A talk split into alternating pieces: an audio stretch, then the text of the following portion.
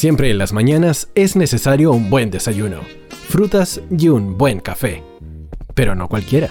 Radio Hoy te da la bienvenida a la mesa de la conversación, de los invitados, a la psicología, cercana y humana, que te activa y pone a funcionar de mejor forma tu mente. Shen Hui Lin te invita a tomar un buen café. Café Kintsugi. Psicología, neuronas y felicidad.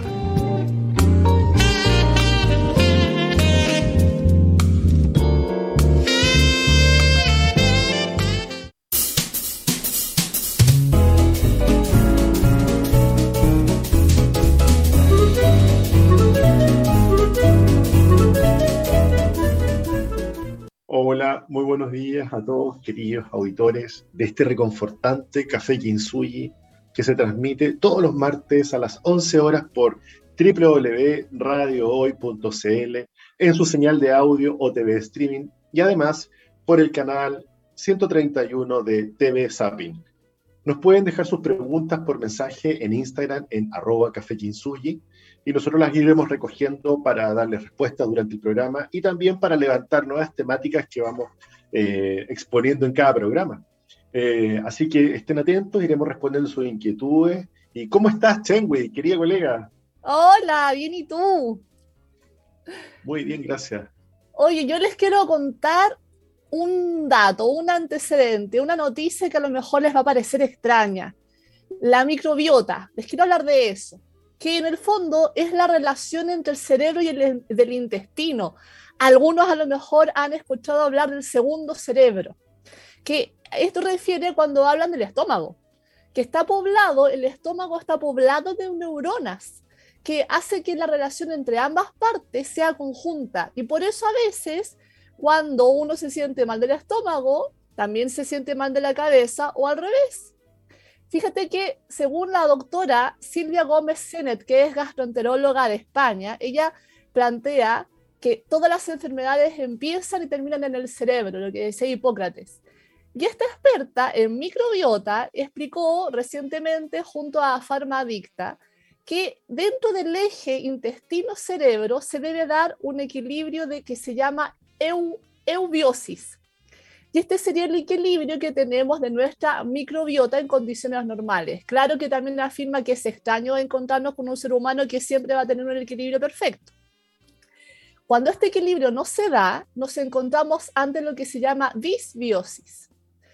Y se ha visto, según ella plantea, que muchas enfermedades como el Alzheimer o el Parkinson tienen que ver con este desequilibrio, con la disbiosis. ¿Por qué se entiende esto? ¿Cómo lo podemos comprender? Esto lo podemos comprender desde que nuestro organismo está compuesto por tres sistemas fundamentales, el endocrino, el inmune y el neurológico. Y los tres están interrelacionados y los relaciona la microbiota. Esta sería la que genera una comunicación bidireccional entre estos, entre estos sistemas.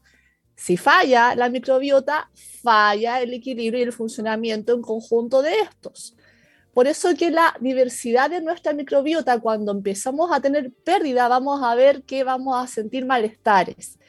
¿Por qué se está produciendo pérdida de la estabilidad, de la diversidad, del equilibrio de la microbiota? Según lo que ella plantea, esto sería por las altas medidas de higiene que estamos presentando en los países que están en desarrollo, subdesarrollados, tanta higiene, por un lado es positivo, pero por otro lado estaría mermando nuestro equilibrio adecuado de la microbiota. Se ha visto entonces que una de las maneras de explicar muchas enfermedades, entre ellas la salud mental, tendría influencia por el desequilibrio de la microbiota. Fíjate que los últimos estudios, según lo que ella plantea, estarían planteando que enfermedades mentales comenzarían por el estómago y no al revés. Por ejemplo, el Parkinson. Muchos pacientes tienen síntomas digestivos antes de desarrollar la enfermedad, incluso en el Alzheimer. ¿Qué tal? me estoy replanteando nuestro, nuestro marco teórico. Maravilloso porque abre nuevamente el, escenario a pensar más allá. Me acuerdo cuando estábamos, Changwei, eh, estuvimos juntos en el Congreso Futuro, ¿te acuerdas cuando... Sí, me acuerdo. Eh, justamente nos hablaba el, el, experto internacional en su charla hablaba sobre estos 5 millones de, microorganismos que viven con nosotros y que inciden en todas, incluso nuestras decisiones de quién nos cae bien, quién nos cae mal, de quién nos enamoramos, con quién pensamos hacer una guaguita, etc. Entonces, cambia el paradigma, cambia el paradigma y nos plantea en una nueva lógica. Y me hiciste también acordar de este pensador alemán de Feuerbach, quien nos decía que eres lo que comes. Y, y también tiene mucho que ver con eso, ¿no es cierto? Con nuestra higiene, con nuestro equilibrio de alimentos. Y las últimas, los últimos hallazgos, ¿no es cierto?, que se han encontrado en el, en el trastorno del déficit por atención, ¿no es cierto?, eh, donde la escuela alemana ha propuesto una, un, un, protocolo de trabajo basado en la alimentación de, de, del niño o la niña y o adolescente y, y, con éxito maravilloso y que en Chile se está implementando en algunos lugares. Fantástico, de verdad muy bueno tu, tu comentario. Bueno, ya que hablamos de los niños y que venimos saliendo de las, del fin de semana, este fin de semana de canciones, de juguetes, de malls plagados, de todo el mes del niño. zoológico. Eh, la cola para el zoológico era interminable, les comento. Eh, hoy día nos planteamos una pregunta dentro de las gran preguntas, porque obviamente no está resuelta, pero sí estamos mucho más cerca de conocer el cerebro de un niño. Y, como Café Kinsuyi creemos que, que, era bueno hoy día plantearnos la temática y, y adentrarnos un poquitito más, un poquitito más eh, en este espacio de cambio. Todas las personas cambiamos a lo largo de nuestra vida y la psicología evolutiva, que es la psicología que estudia el desarrollo de las personas de su ciclo de vida, desde que nacen hasta que mueren, eh, se encarga de estudiar, entre otras cosas, esta franja, ¿no es cierto? Esta franja que es la niñez la niñez que está acotada.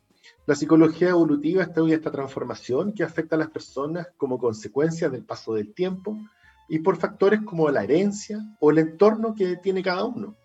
La teoría del desarrollo humano supone un proceso en el que podemos destacar tres hitos al menos. La descripción de los cambios que se producen en un área de conducta o de actividad psicológica.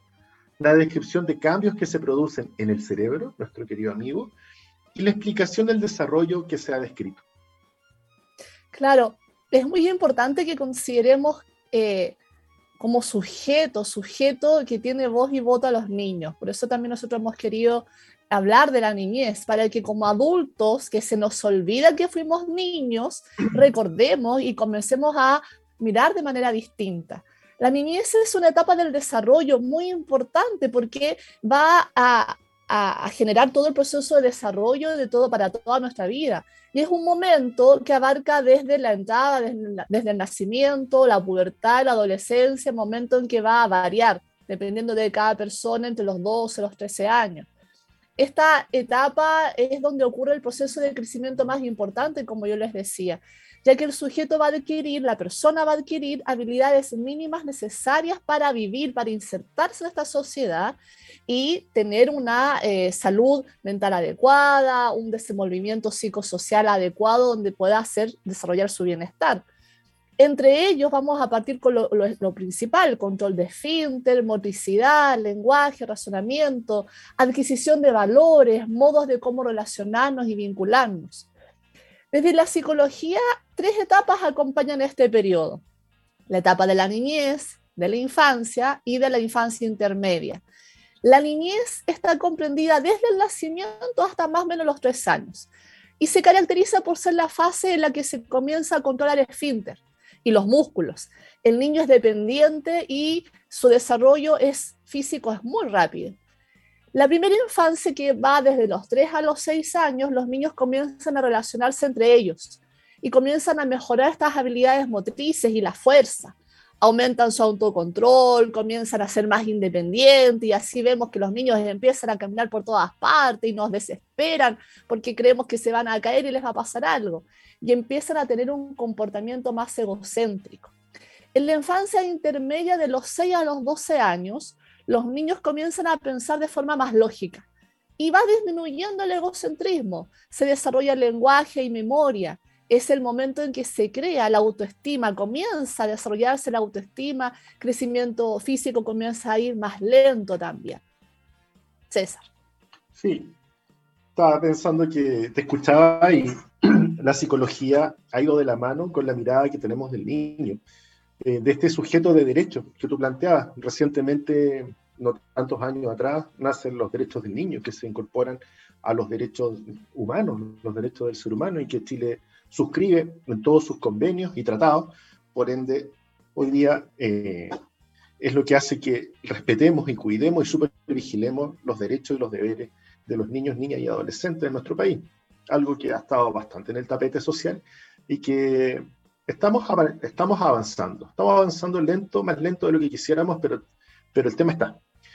Entonces, bueno, diversos autores eh, desde la psicología, que ha ido también avanzando con el paso del tiempo, han comprendido y han estudiado esta etapa desde el origen de la psicología. Entre ellos, eh, no podemos no mencionar al padre del psicoanálisis, a Sigmund Freud, quien plantea sus clásicas ya eh, para nosotros los psicólogos, etcétera, la gente en educación y, psicología infantil, infanto juvenil, las cinco etapas del desarrollo psicosexual. Estas son importantes y, y hasta cierto punto fueron, fueron muy criticadas por su determinismo, que era, si, si no pasé bien estas etapas, ¿qué va a pasar conmigo cuando sea adulto? ¿Cómo va a incidir esto en mi personalidad? Bueno, hay algo de esto, pero también la psicología ha ido también actualizando. Desde la teoría psicosexual del desarrollo de la personalidad, se entiende que la historia pasada de cada persona determina el modo en el que ésta es modelada la relación de poder entre las estructuras inconscientes del individuo. Por un lado, y las estructuras que luchan por no expresar estos elementos que pertenecen de la conciencia, por el otro. Así, la manera de comportarse de una persona dependerá del modo en el que haya afrontado las diferentes etapas del desarrollo psicosexual y los retos de cada fase, eh, como por ejemplo lo, señala Freud, él se, él se, refiere a la libido, ¿no es cierto?, que es asumida como el principal tipo de energía que mueve a las personas, estos retos y conflictos de cada fase de maduración que tendrán la siguiente, eh, el siguiente desarrollo eh, que son las cinco etapas. La etapa oral, la etapa anal, la etapa fálica, la etapa de latencia y la etapa genital. Eh, entendamos, y muy rapidito, eh, la etapa oral eh, nace y surge en los primeros meses de vida, ¿no es cierto?, por la lactancia, ¿no es cierto?, hasta los 18 meses aproximadamente. todos estos son cortes, cortes aproximados, porque obviamente hay, hay bebés que su lactancia es más larga, etcétera, pero, pero básicamente lo que está fijando ahí es el desarrollo psicosexual de, este, este, ser en crecimiento. La etapa oral, la lactancia, la etapa anal, que tiene que ver con el control de esfínter eh, y que se asocia a, a, la, a, la, higiene, al ahorro, a la energía, al consumo, a una serie de otras características que podemos hablar en otro programa la etapa fálica, donde yo me descubro también, después esta etapa del narcisismo primario, donde yo empiezo a conocer mi cuerpo, a disfrutarlo. Lo vemos en, los jardines infantiles, muchas veces los niños ahí, oye, pero ¿qué está haciendo este niño? Está conociéndose. La etapa de latencia, que es una etapa donde el niño en realidad se dedica más a, jugar, a compartir, y no, no, no, su, su prioridad no es la sexualidad y la etapa genital donde ya está entrando en la adolescencia, en la pubertad y se empieza a fijar en su en su en un otro, en un otro que le atrae. Eh, bueno, otros grandes eh. autores son posteriormente, ¿no? Son los aportes de la teoría cognitivista de Piaget y Vygotsky. Ellos han generado una gran influencia en la educación y en la psicología. Piaget, Jean Piaget fue biólogo y epistemólogo, epistemólogo suizo que vivió entre el, 1896 y 1980 y tuvo extensos estudios e investigaciones sobre la evolución del pensamiento de los niños. Y nos fue ayudando a entender cómo interpretan los niños el mundo en sus diversas etapas, en sus diversas edades. Antes de Piaget pensábamos que los niños eran como organismos pasivos, que eran modelados totalmente por el ambiente pero Piaget nos permitió comprender que se comportan como pequeños niños curiosos científicos, tratando de comprender el mundo. Ellos investigan, eh, tienen una curiosidad muy linda. A, a, él no le interesaba qué conoce el niño, lo que a él le interesaba fue cómo conoce lo que conoce, cómo piensan los problemas, cómo dan las soluciones que se van topando en su desarrollo. Y así Piaget planteó la teoría del desarrollo cognitivo y que lo explicamos después. Sí, bueno, mientras tanto ahora los invito a escuchar una canción, Bichota, con Carol G.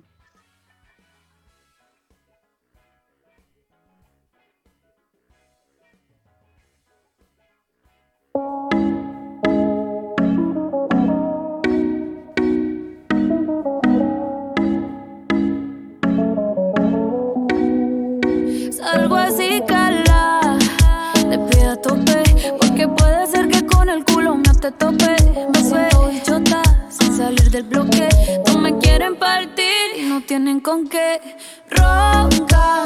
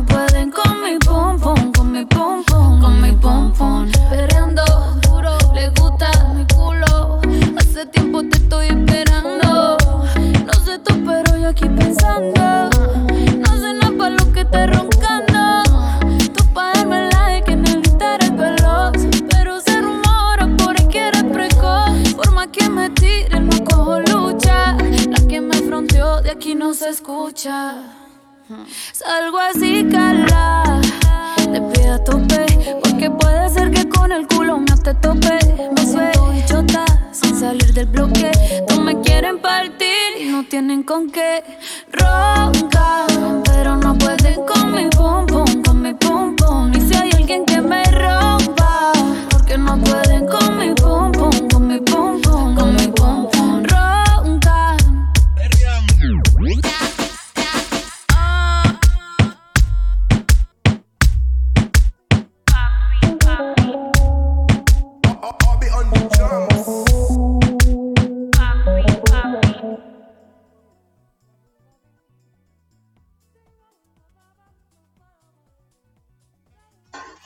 Y bueno, estamos de regreso. Queremos saludar a nuestro auspiciador, Instituto Kinsui, psicoterapeutas expertos en trauma psicológico y EMDR.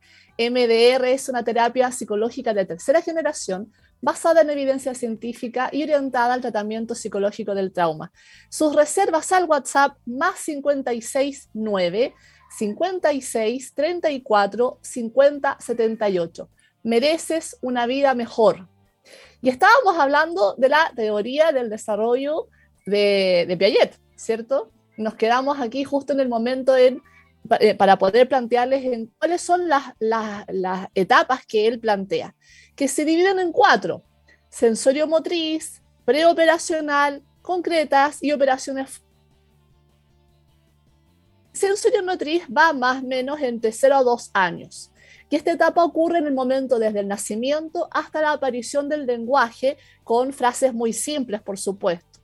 Todo su desarrollo cognitivo va a estar dado por los juegos. Los juegos son, son muy importantes en el desarrollo de un niño y son juegos experimentales donde van pudiendo asociar lo que pasa en el juego con las experiencias que surgen en la interacción con las personas, con los objetos, con los animales. Según el psicólogo, según Piaget, los bebés están en una etapa sensorio-motriz y juegan para satisfacer sus necesidades mediante la transacción entre ellos mismos y el entorno. Hecho que se relaciona con lo que él llamó comportamiento egocéntrico. Es decir, el niñito, los niñitos están centrados en sí mismos y no en la perspectiva del otro. ¿sí? Piaget eh, dice que el comportamiento o este lenguaje egocéntrico va a aparecer como una expresión de su función simbólica que está adquiriendo el niño recientemente. César. Sí, bueno, después de dos a siete años, Piaget sigue estudiando. Este gallo es maravilloso. Ojalá se hubiera, hubieran sido partner y hubieran nacido juntos con Vygotsky, pero bueno, en los libros lo unieron. Viene la etapa preoperacional. De dos a siete años preoperacional, en esta etapa los niños empiezan a ganar la capacidad de ponerse en el lugar de los demás, la empatía. Y por esta razón, y la teoría de la mente, de Fonagy, y por esta razón, son cosas que se han ido descubriendo después, son capaces de actuar y hacer juegos de rol. Esto es fantástico. Eh, a pesar de este cambio, el egocentrismo sigue de alguna manera presente y por esto hay dificultades a la hora de acceder a pensamientos o reflexiones más abstractas. Eh, no le podemos pedir pera normo, todavía ese cerebro de neuroplasticidad que está a mil, todavía no tiene esas capacidades. Y en esta etapa los niños aún no pueden realizar tampoco operaciones mentales complejas, tal como lo hace un adulto. Por eso Piaget también habla de lo que se conoce como pensamiento mágico. Está maravilloso surge de asociaciones simples y arbitrarias que el niño hace cuando intenta entender cómo funciona el mundo. Este, se lo pregunta, se lo pregunta. Entonces, un ejemplo de pensamiento mágico que algunos van a quedar plop. ¿ah? Eh, creer que por el hecho de pensar que algo malo va a ocurrir, aumenta la probabilidad de que realmente ocurra. O creer que si se realiza una conducta un número determinado de veces, no va a ocurrir nada malo, yo sé que hay muchos adultos que lo siguen haciendo, bueno, les cuento. Eso es una etapa de pensamiento mágico de los niños. Bueno, después viene la etapa de las operaciones concretas. Esto más o menos va entre los 7 a los 12 años. Es importante entender que las, las edades son estimadas, no quiere decir que sea eh, ley. Los niños en esta etapa comienzan a, usar la, comienzan a usar la lógica para llegar a conclusiones más válidas pero para lograrlo necesitan situaciones más concretas, no abstracto, más concreto, más, más claro. También pueden categorizar aspectos de la realidad de una forma más compleja. Otro punto esencial es que el pensamiento deja de ser tan egocéntrico. Y es una señal clara de esta etapa, es cuando los niños pueden darse cuenta, por ejemplo, de la cantidad de líquido en un recipiente, no tiene que ver por la forma, pues va conservando su volumen. Cuando, cuando ustedes hacen un, le, muestran a los niños eh, la misma, el mismo volumen de un líquido, pero en distintos recipientes, en uno aparentemente se ve mayor, ellos creen que eh, el, volumen que aparentemente tiene un recipiente más grande, ellos creen que ahí hay más agua que en otro que se ve más chiquitito. Pero esto va a ir evolucionando, ¿cierto? Sí, eh, me estaba acordando de esos ejercicios y eso es muy bueno para los papás que, están escuchando ahora y pueden buscar en YouTube uh, etapas, etapas del niño Piaget en YouTube. Y van a encontrar todos estos ejemplos de los vasos llenos, de la forma, de lo abstracto, y van a comprender mucho mejor el cerebro de este niño, que hay cosas que realmente no las, no es que no quiera o no pueda, es que está su proceso de formación y hay ciertos cortes. La etapa que le sigue, desde los 12 años hasta la vida adulta, es la etapa de las operaciones formales. Esta etapa es maravillosa, porque este científico chico que viene creciendo llega a esta etapa y en este periodo los niños ganan la capacidad de utilizar la lógica. La lógica que les permite llegar a conclusiones abstractas, qué maravilla, que no están ligadas a cosas concretas. En otras palabras, a partir de este momento pueden pensar sobre pensar, es decir, hacer metacognición. Y eso quiere decir que pueden analizar y manipular deliberadamente esquemas de pensamiento también pueden utilizar nada más y nada menos que el razonamiento hipotético deductivo, algo que lo utilizamos todos los que alguna vez estamos ligados a la ciencia, los que hacemos investigaciones, utilizamos estos métodos. Bueno, acá ya empieza a hacerlo el, niño. Eh, un ejemplo, si se observa, por ejemplo, que la temperatura de la Tierra ha descendido, una hipótesis es que la radiación solar podría haber disminuido. Bueno, este es el tipo de cosas que ya puede hacer un niño en, una clase de ciencia. Que imagínense el potencial. Eh, aunque se habla de edades en la etapa del desarrollo de Piaget, de Piaget no hay límites fijos, exactos. Y estas edades sirven solo como referencia, en las fases de transición entre una etapa y otra. Por eso para Piaget es posible encontrar casos de desarrollo diferentes en los cuales los niños tardan en pasar de la siguiente fase o llegan más temprano a estas, ¿ya? Eh, pero sirven como cortes y nos damos cuenta que la educación se ha nutrido de Piaget con los, con los ramos, con, la, con, la, con el tipo de conocimiento que va entregando. ¿A qué edad leer? ¿A qué edad ecuaciones, la X, los tractos, etcétera? Bueno, otro gran exponente de la teoría del desarrollo cognitivo es Vygotsky. Vygotsky, Lev Vygotsky, fue un destacado representante de la psicología rusa. Y él propuso una teoría del desarrollo del niño que refleja la influencia de los acontecimientos sociohistóricos. Eh, él plantea que por medio de las actividades sociales, el niño aprende a incorporar a su pensamiento herramientas culturales como el lenguaje, los sistemas de conteo, la escritura, el arte y otras muchas intervenciones sociales. El desarrollo cognoscitivo se lleva a cabo a medida que internaliza resultados de su interacción social. Por eso es que claramente la pandemia, nosotros vamos a ver cómo está afectando, probablemente muchos en sus casas se han dado cuenta cómo esta eh, limitante a socializar en los niños pequeños ha generado demasiados estragos, ¿no? por eso es importante que de alguna manera podamos retornar a nuestra tan anhelada normalidad dentro de lo posible. Vygotsky considera cinco conceptos fundamentales. El primero son las funciones mentales, las inferiores y las superiores. Las funciones mentales inferiores van a ser aquellas con las que nacemos. Son las funciones naturales y están determinadas genéticamente. El comportamiento derivado de las funciones es limitado está, está condicionado por lo, lo que podemos hacer. Y las funciones mentales superiores se adquieren y se desarrollan a través de la interacción social, de esto que estábamos refiriendo. El tremendo aporte de Vygotsky, eh, dicen que está muy influenciado por su cultura propia rusa y la revolución rusa, la necesidad de lo social para hacer equipo, para potenciarse. Bueno, y también están estas habilidades psicológicas que eh, anuncia Vygotsky, las funciones mentales superiores se desarrollan y aparecen en dos momentos. En un primer momento, las habilidades psicológicas o funciones mentales superiores se manifiestan en el ámbito social. Y en un segundo momento, en el ámbito individual. Por lo tanto, sostiene que en el proceso cultural del niño, toda función aparece dos veces. Mira qué lindo. Primero a escala social y más tarde a escala individual.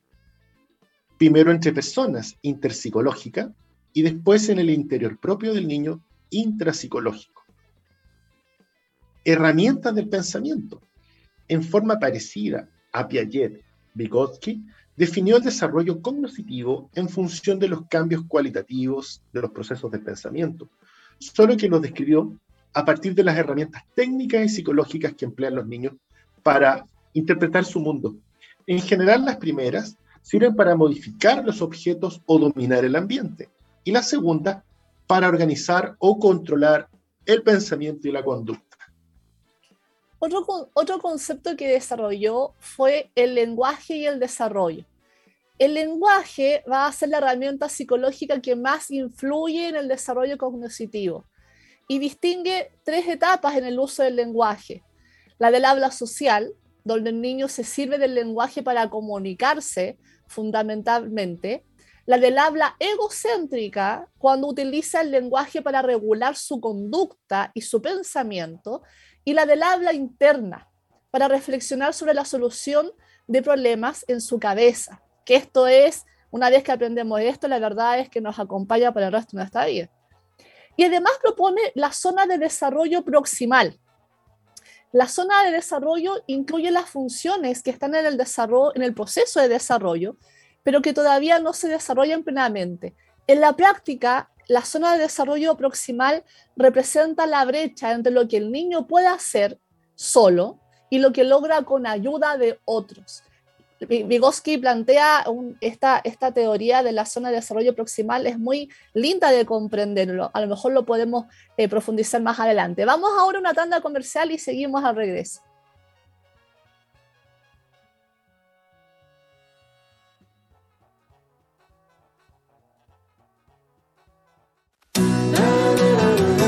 No te vayas. Volvemos después de una breve pausa comercial. Disfruta en la sintonía de la hora. Personaliza tus ideas con Estampados MG, una excelente alternativa para estampados de poleras, tazones, cojines, delantales y mucho más. Especializados en personalizar recuerdos para todos los fanáticos del fútbol y clubes de fans. Encuéntranos en Facebook y Twitter como arroba estampadosmg y en nuestro Instagram como arroba estampadosmgcl. Despachos a todo Chile. La mejor opción de precio y calidad la encuentras en Estampados MG.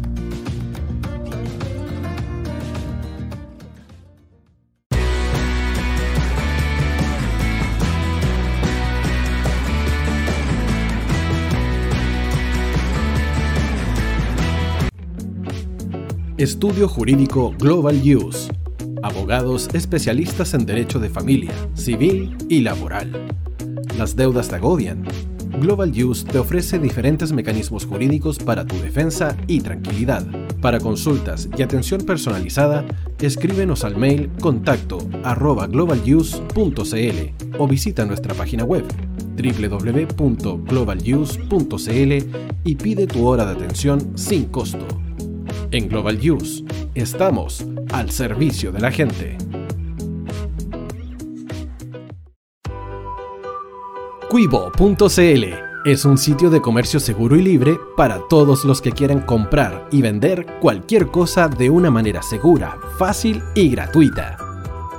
En cuivo.cl puedes encontrar autos, casas, ofertas de trabajo y mucho más. Nuestro servicio está dirigido a toda la población, pero nuestra oferta también incluye a las empresas locales que quieran publicar sus productos y servicios a la gente. Cuivo.cl, donde buscar y ofrecer es más fácil. Vota en las diferentes categorías de nuestro ranking. Tú eliges los temazos de la semana en la hoy. Música, deportes, cultura, noticias e información. Todo esto lo puedes encontrar en La Hoy. ¿Tu empleador no cumple con sus obligaciones? ¿Sufres de acoso laboral? ¿Quieres autodespedirte? Con Defensa Trabajador de Global Use puedes defenderte. Di no a los malos empleadores. Pide tu hora de atención al mail contacto globaluse.cl o visita www.globaluse.cl. Con Defensa Trabajador de Global Use, nos pagas cuando ganemos tu caso.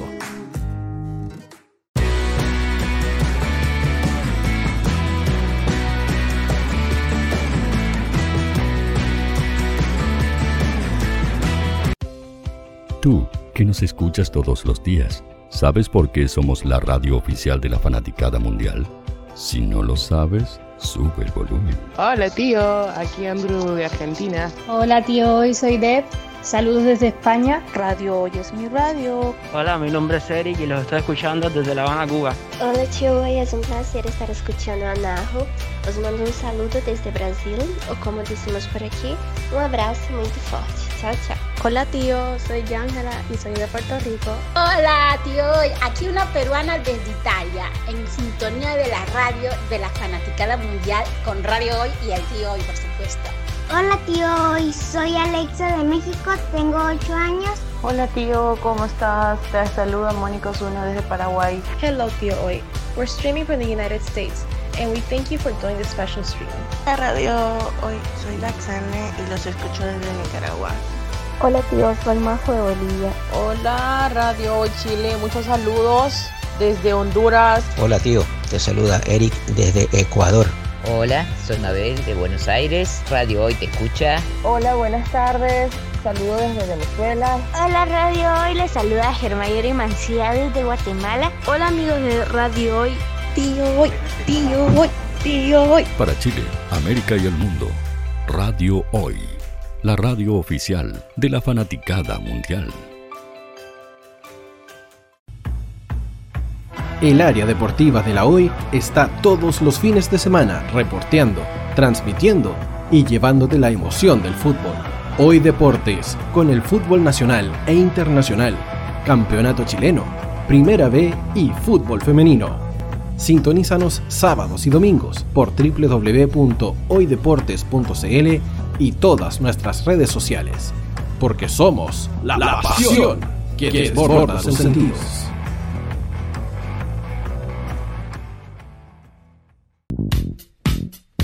¿Quieres que tu marca llegue a miles de personas? ¿Buscas hacer crecer tu negocio? Envíanos un mail a radio@radiohoy.cl y sé parte de nuestra parrilla programática. Únete al equipo de auspiciadores de la Hoy. Los fans de Chile y el mundo nos prefieren. ¿Y tú qué esperas para seguirnos? Síguenos en Twitter como arroba Radio Hoy CL, Facebook La Radio Hoy, Instagram arroba Radio Hoy CL porque somos la radio oficial de la fanaticada mundial.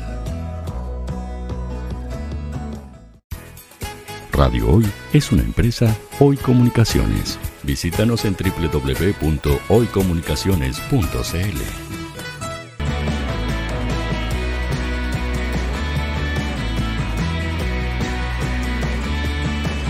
Para Chile, América y el mundo, Radio Hoy la radio oficial de la fanaticada mundial.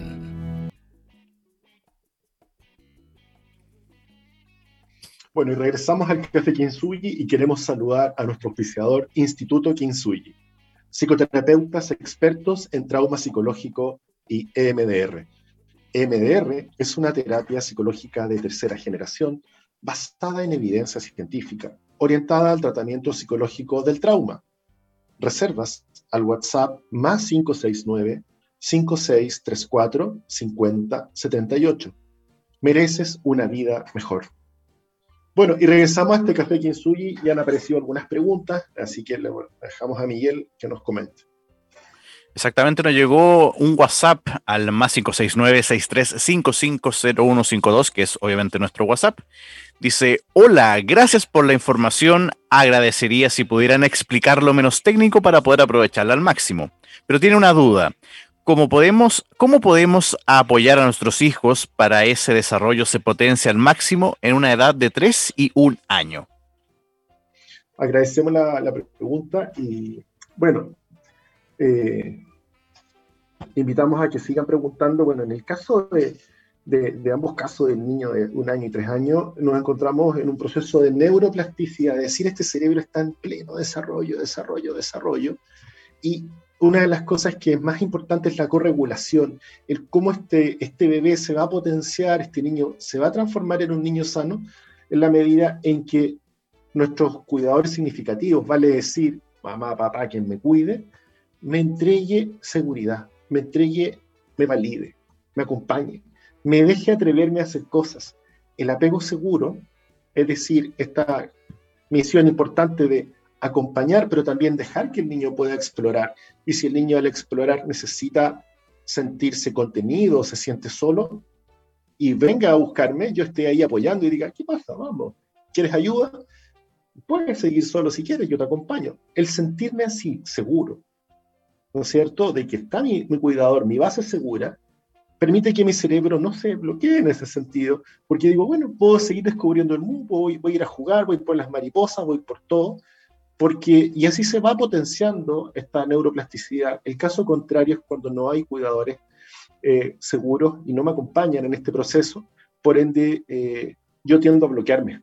Y al bloquearme eh, estoy de alguna manera afectando en toda mi potencialidad de conocer y descubrir el mundo y también en las interacciones. Si, si el niño de tres años, por ejemplo, comenta y dice, papá, auto, gato, etcétera, va a tener un otro que le valida y le dice, sí, auto, gato, los gatos son negros, blancos, de colores, los pajaritos cantan, y empezamos a aumentar esta neuroplasticidad. Es decir, este vínculo es lo que más ayuda a que podamos potenciar este diálogo, este diálogo que va más allá del mero diálogo de las palabras, nosotros lo vemos como adultos, pero lo que estamos haciendo es multiplicando, ¿no es cierto?, la potencia de este cerebro que está a millón, a millón demandando crecimiento. Eh, tanto tenemos que hacerlo y estimularlo, porque si no lo hacemos, viene después, en la etapa más grande, eh, la poda neuronal. Es decir, lo que no se usó, lo que no se estimuló, no crece y se, se poda. Así que vamos con estimulación, vamos con cariño, vamos con acompañamiento y agradecemos la pregunta. Vamos a seguir un poco con eso ahora. Espera, yo eh, quisiera agregar una cosita chiquitita antes, que, antes de, que se nos vaya el tiempo. Pero eh, un poco de la mano de lo que tú estabas diciendo, es re importante el reflejo emocional que va mediado por la corregulación emocional que tú estabas mencionando. Es decir, y esto parte del día cero de vida. Eh, cuando es muy, los niños se van a regular en función de nosotros. Los niños van a aprender de la vida en función de nosotros. Eh, todo, todo este desarrollo va a estar dado de mejor manera en función también de cómo nosotros le facilitemos este proceso. Y parte de ello es el reflejo, el reflejo de eh, si ellos están alegres, nosotros refleja la alegría. Si, si se sienten tristes en algún momento, mostrarle que están tristes, nosotros lo vamos a reflejar desde nuestro estado de ánimo y vamos a ir explicando en un diálogo sencillo cómo estás, qué sientes, te duele la guatita, ah, parece que te duele la guatita. ¿Por qué será? ¿Será que, voy a inventar un caso, será que em, el perrito que, que, tú jugabas todos los días en el parque hoy día no apareció? ¿Eso te tiene triste? Entonces uno va ayudando a que el niño vaya, en esta estimulación, se vaya dando cuenta de lo que le ocurre y en la parte segura que tú mencionabas es que le vamos a permitir que se exprese en un ambiente que uno le va a decir que lo contenemos de manera segura, porque le vamos a mostrar, vamos a contenerlo, le vamos a dar la calma que va a necesitar cuando lo requiera y eso le va a permitir experimentar en seguro que lo que va a estar, lo que también va a estar muy dado por que nosotros fomentemos el juego, el juego exploratorio para que vaya permitiéndose caer, caer, errar, y cuando se caiga nosotros vamos a estar ahí para poder eh, contenerlo y decirle no pasa nada y es parte de la vida el caerse, lo que cuando ya somos adultos el caerse no es caerse cuando me estoy aprendiendo a caminar, es caerse cuando nos equivocamos en el trabajo, alguna pelea, algún proyecto que falló. Cuando de chiquitito nosotros aprendemos a que caerse es parte de la vida y que me levanto y no pasa nada porque ahí están mis papás, mi mamá conteniéndome y sigo para adelante y me vuelvo a levantar, va a tener repercusión directa para cuando nosotros seamos adultos. Eso. Bueno, seguimos con el cerebro del niño y vamos a ir siguiendo respondiendo a la pregunta porque está justo en lo que nos toca hablar en este bloque que es el cerebro del niño, algo que han estado estudiando profusamente y, el libro se llama El cerebro del niño, justamente. Eh, dos, The World Brain Child, El cerebro del niño, que lo escribieron Daniel Siegel y Tina Payne Bryson, dos mega hiper especialistas en este tema. La doctora Tina Payne Bryson es especialista de desarrollo infantil en la Escuela de San Marcos, en Altadena, y psicoterapeuta de la Clínica Arcadia en California. El doctor Daniel Siegel es profesor de psiquiatría de la UCLA y es director del Instituto Mindsight, una organización educativa cuyo objetivo es que las personas tomen mayor conciencia sobre los procesos que se desarrollan en la mente. Sus libros son bestsellers, los pueden ver en cualquier, eh, en cualquier biblioteca del mundo. Eh, y básicamente ellos se hacen algunas preguntas que vamos a responder rápidamente. ¿Qué significa tener niños sanos? ¿Cuál es el hemisferio del cerebro más importante? de dónde vienen las emociones de tu hijo, qué hacer ante el terror de los niños, cuál es la relación entre nuestro cerebro y nuestras diferentes facetas como ser humano, y cuál es la importancia de las relaciones sociales para el crecimiento de tu hijo. Con esas preguntas, ellos arman, arman esta lógica de acompañamiento, que está un poco en lo que hemos correspondido hoy día, que tres niños sanos es integrarlos, integrarlos que se sientan integrados, estudiar, trabajar, eh, tener deberes, tener hábitos, también distraerse, y que un niño es un niño, un niño juega, un niño aprende, y un niño está siempre, siempre los adultos que somos significativos, eh, tenemos que estar disponibles para él. No estar con el celular al lado de él no es estar disponible. Estar disponible es acompañarlo, que él se sienta que yo estoy con él. No dedicado 100% como si estuviera así como sobreprotegido. No. Estar disponible. ¿ah? Hacemos equipo, de alguna manera yo soy tu papá, tú eres el hijo, vamos por ahí. ¿Cuál es el hemisferio más importante? Tiene relación con que en el hemisferio derecho, para decirlo de manera muy sencilla, están las sensaciones, lo que percibimos. ¿No es cierto? Lo que es sensaciones, pero que no las entendemos hasta que en el otro lado del hemisferio les vamos poniendo nombre. Y ese nombre va entrando en un camino más lógico. Y esa cosa, cuando se junta nombre y sensación, vamos comprendiendo, vamos entendiendo y no hay una prevalencia de un hemisferio por el otro. Las emociones tienen que ver con cómo me voy regulando, lo que decía Chen Hui, ¿no es cierto? Eh, y por ahí vamos avanzando. Eh, vamos a, ahora los dejo para hacer un, un, break y seguimos hablando de esto con Sunday Best de Surface.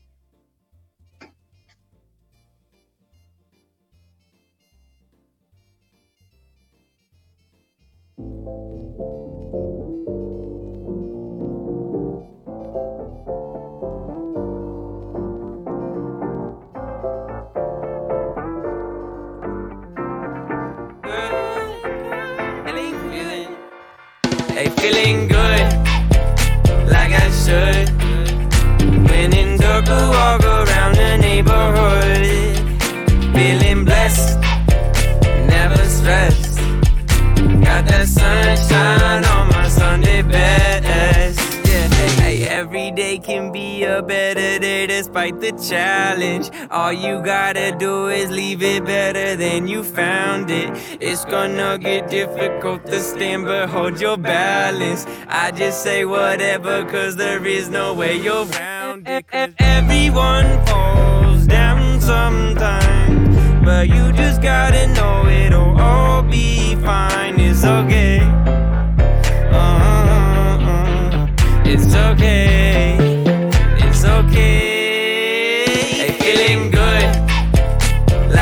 I. When in dark, walk around the neighborhood. Feeling blessed, never stressed. Got that sunshine on some days you wake up and nothing works, you feel surrounded. Gotta give your feet some gravity to get you grounded. Keep good things inside your ears, just like the waves and sound it. And just say whatever, cause there is no way you're grounded. Everyone falls down sometimes, but you just gotta know it'll all be fine. It's okay. It's okay. It's okay. Hey, feeling good, like I should. When in dark, walk around the neighborhood. Feeling blessed, never stressed. Got that sunshine on my Sunday best. Hey, feeling good, like I should.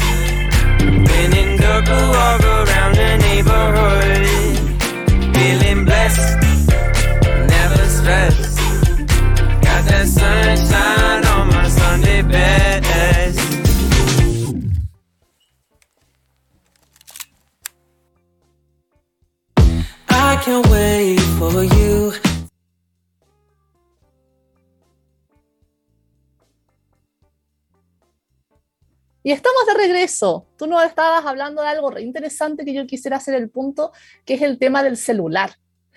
Porque eh, yo sé que los papás, todos, eh, a todos les complica, y como no, como no, les complica esto de las redes sociales y los niños y el celular.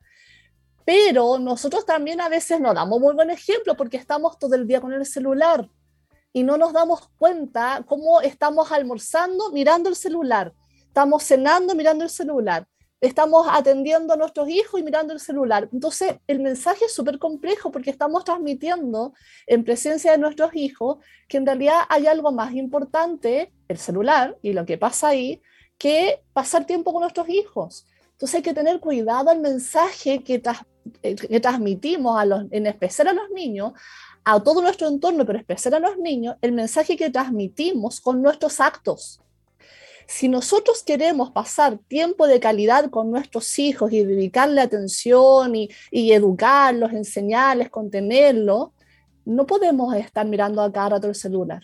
O sea, para eso hay horarios de trabajo, para eso también hay que entender que no podemos manejar toda la información del mundo.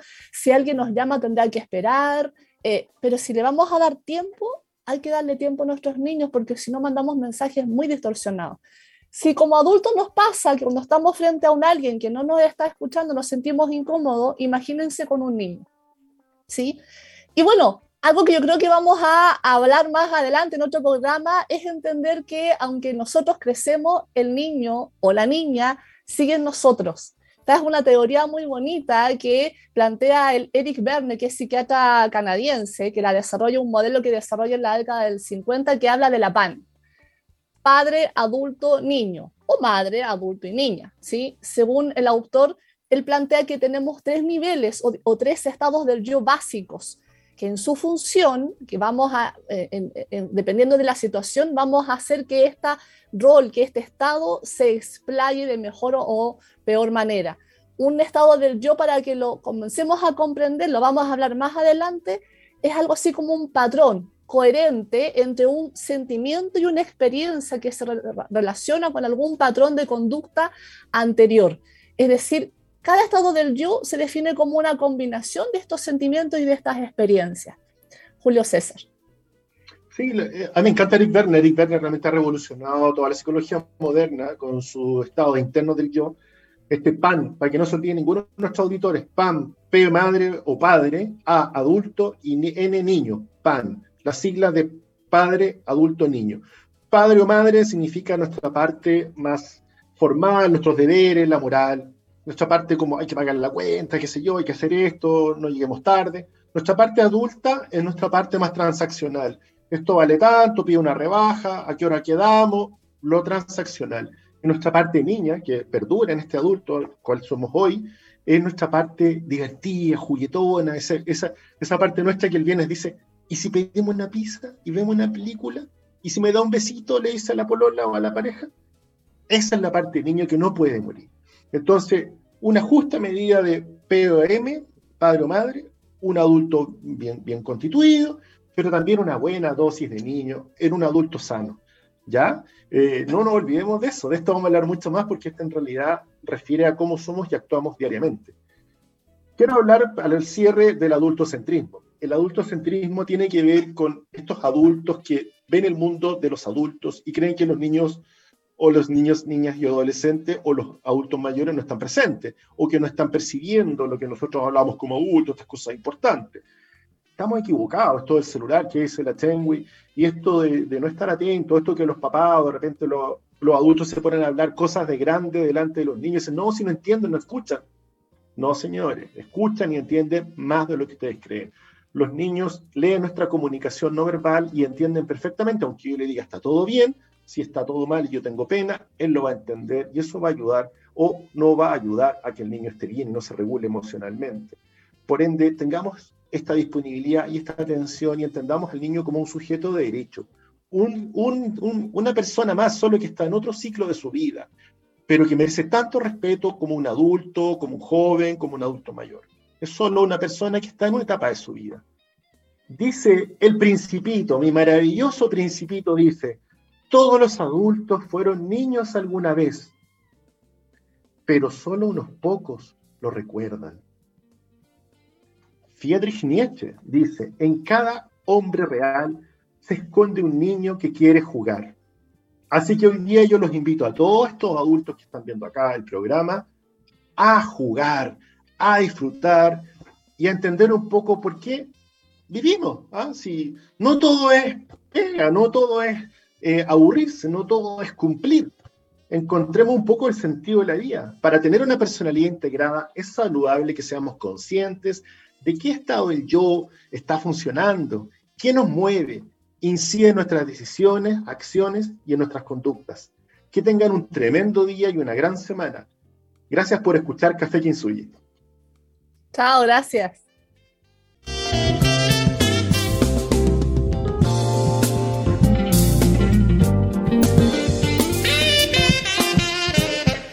Un café cargado y ya quedamos listos para comenzar el día. Además, si viene acompañado de buenos consejos, mucho mejor. Te dejamos la invitación a que el próximo martes vengas y te tomes una rica taza de Café Kintsugi en la radio oficial de la Fanaticada Mundial.